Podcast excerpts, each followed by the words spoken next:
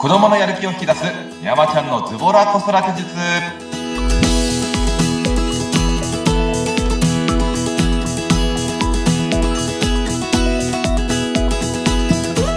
皆さんこんにちは脱力ズボラ子育て術メンタル講師の横山則和ですインタビュアーの鈴木沙和子です。横山さん、今回もよろしくお願いします。よろしくお願いしますいやー、毎回毎回いろんなね、子育ての人をいただいて、実践したり、えー失敗したりを繰り返しながらなんですけど。い でも本当にね、あの、親がいろいろ環境づくりをするってやっぱ大事なんだなって思いますね。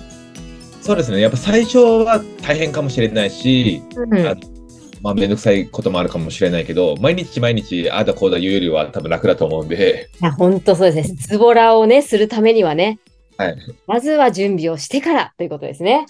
ねはいさて、今回はどんなテーマでお話しいただけるんでしょうか？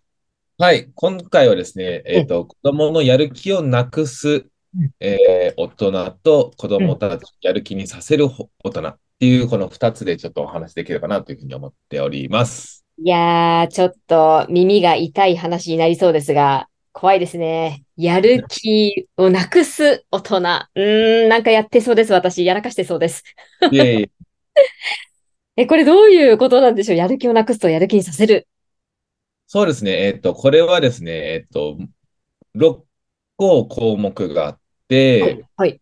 あの言葉で言うと、えっと、恐怖で動機づあ、まずやる気をなくさせる方ですね。はい。えー恐怖で動機づけさせたり、あれしないともうご飯あげないからねとか、えーマイナス思考、えーあとは原因ですね。えーなんでこれもできないのっていう過去の、えー思考だったり、えー子供たちに何があったのって聞いたけど、でもあんたが悪いんでしょみたいな感じで、聞き、聞いたのに聞いてないかいっていう、その、ひどい。なるほど。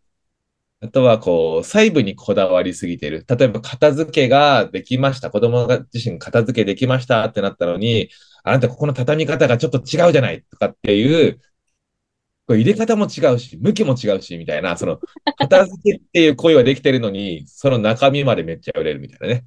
せっかくやったのに。えー、そうそう、せっかくやったのに。かわいそうな。えー、えあとはこう、皮肉っぽい感じですね。ああ、もうね、大々くんはもういつもこんな感じだもんね、もうね。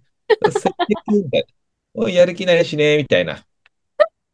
大々くんとは大違いだよ、本当に。みたいなね。それかわいそう。これ比べちゃうとダメですよね、きっとね。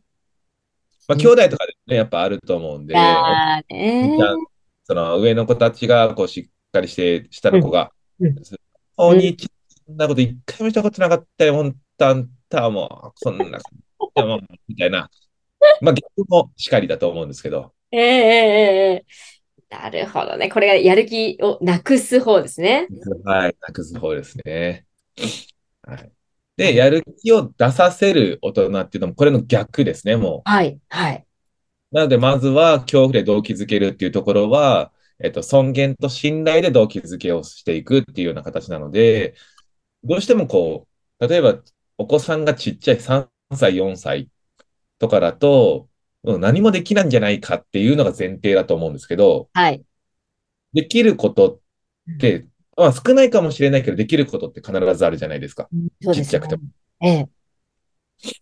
なので、そのできることを、えーさせて、うん。で、あ、これもできるようになったねって、まあ、この信頼、信頼してるからこうやってお願いしてるんだよっていうふうに、動機づけさせていくっていうところと、またプラス思考と目的思考とい、まあ、未来思考とも言うんですけど、例えば何かができなかったときに、あの、なんでできないの？って言われると、できなか、できなかったってことは、できなかった時点で過去なんですよ、もう。ああ、はい、はい、はい、はい。だからその、でできなかった過去を掘り返して、えっと、聞いてったところで、できない理由を探すから一生できないままなんですよね。ああ、そっか。なので、例えば、まあじゃあ、片付けができなかったってなった時に、なんで片付けしないの？なんでやらないの？ってなるんですけど、何があったら片付けできるようになるかな？っていう何、えー何があると行動できるようになるのかなるほをど。こう伝えていけると、ん？何があるとできるんだろう？とか、例えばお母さんの助けがあったらできるとか、あの、声をかけてくれたらできるとかっていうふうにすると、まあその片付けるためだって、その行動の目的を達成するために何が必要かっていうのを考えるので、うんなるほど。より答えを導きやすくなる。えーあ、それはもうじゃあ子供と一緒に考えるって感じですね。な、どうやったらいいかなって。あーなるほど。これどうしてもね、過去思考っていうんですか？この、できなかったことの原因とかね、探しちゃいますけど、そうじゃなくて、これからどうやったらっていう、本当前向きな。そうですね。な、えっと、僕もでも、なんだかんだ忘れちゃって、どうしてそんなことするの？みたいな。なんでできなかったの？って聞いちゃうんですけど、なんでできなかったの？って言って、帰ってきたら、ああ、なるほど、こういうのがあってできなかったんだね。じゃあ何があったらいいのっていうふうに言えばいいんですよね。なるほどね。あの、指導してる時もそうなんですけど、あ、この子多分何も考えてないなって、うん表情見たら大体わかるんで。なんでできないの？って、あえて言ったときに、出てこないから、何も考えてなかったでしょ？じゃあ何があったらできるの？何が必要？え、じゃあ、えっと、先生の動きもっと見るとか、えーお友達の動きをよく観察しとくとか、えー先生のお話聞くとかっていう言葉が出てくると思うんで、じゃあそれをやってみたらできるかもしれないから、じゃあちょっと、あの、集中してやってみてねっていうふうに言うと考えるようになるっていう、はい。そうですね。自分で考える、考えさせるって大事ですよね。過去で終わらない。未来で終わる。あーあー、なるほどな。未来で終わる。うーん。で、さっきやる気なくさせるで細部にこだわりすぎってありましたけど、それは、じゃあ今度は細部にこだわりすぎない？そうですね。あの、対局を見るっていう形で、その片付けしてねって、片付けできてるところを認めて、あ、片付けしてくれてありがとうって、綺麗になったね。で、そういうのが続いていったときに、少しその、えっと、いつもより雑になっているときとかは、あ、今日も片付けしてくれてありがとうって。で、もう少しここが綺麗になると、例えばちょっとずれてるときとか、なんか、片付けになってるけどちょっと雑になってきたときとかは、あ、片付けしてくれて今日もありがとうって綺麗になってるねって。で、ここちょっとずれてるから、じゃあママこう、綺麗にしとくねとか、ここがもうちょっと綺麗、まっすぐなってると、おさらに綺麗だけどなとか、ああ、なるほどな。そこをこう優しく、優しく柔らかく伝えるわけですね。そうですね。あとはまあ、例えばタオルとか、洋服とか、自分で畳んで、片付けができるようになってきたら、これね、今もう片付けできるようになってきたじゃん。これあの、急いでる時とかに、パッて取る方法があるんよ。知りたい？みたいな感じで、おー、色ごとに揃えるとか、その柄で柄が見えるように置くとかっていう風にすると、あの、お母さんとか最初からそうしてほしかったかもしれないけど、まずは片付けるっていうところからスタートして、で、さらに片付けるけど、なんかちょっと取りづらいなっていうのをしていくと、なんかもっといい方法ないんかなとか、っていうのを考え始めたときに、これ実はこうやって向きとか色とか揃えると、急いでるときでも今日赤着たいなと思ったら赤の棚こう引っ張ったりとか、なんか今日はちょっと黒系がいいなと思ったら黒系のところ引っ張って、で、柄が見えたら、あ、この柄がいいっていうふうにやると時短になるよねっていう、ああ、なるほどね。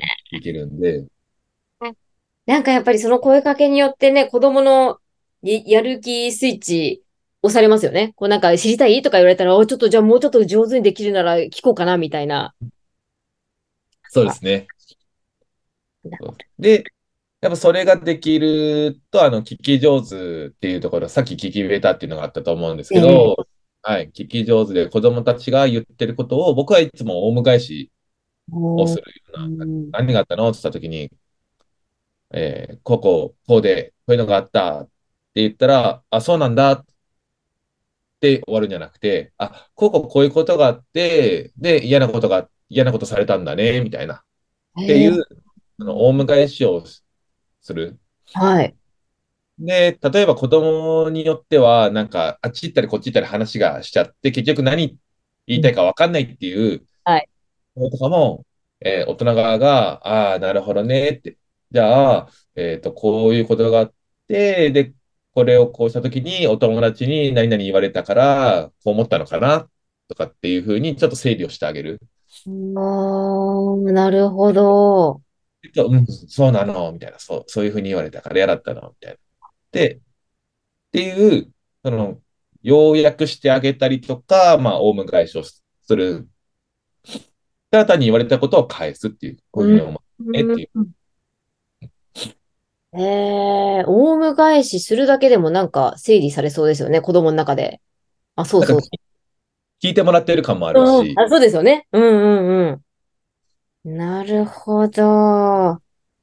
で、さっき皮肉っぽくっていうのもありましたけど、これやっぱりあれですよね、声かけの仕方がはい、ユーモアがあるっていうところで、でユーモア。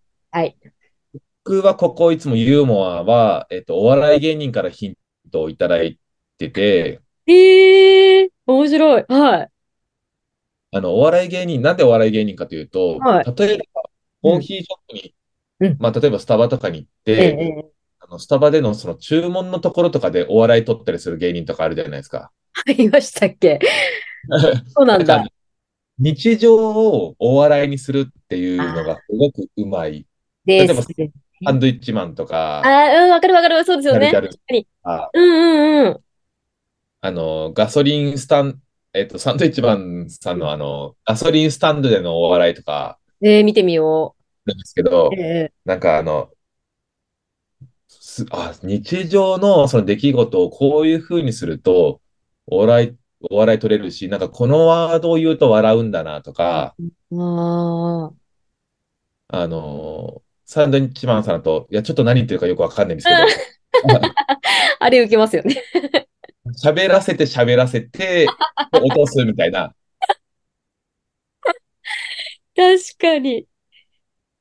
が、あの、日常をお笑いにする。で、日常をお笑いにするのって多分、イメージがつきやすいからうん。だと思うんですよね。ああ、確かにそうですね。その聞いてる方もうん、イメージをしやすいからこそ、あの、お笑、笑っ、ちょっと笑っちゃうう。ーん、わかるわかるっていう感じで、この状況ね、みたいな感じで、そんな、確かになんかこういう人いたら笑っちゃうわ、みたいな。そうですよね。確かに日常ですよね、あれはね。なので、まあそういったところも含めて、あと表情とかですね。おー。表情とか、まあ間とか、まあね。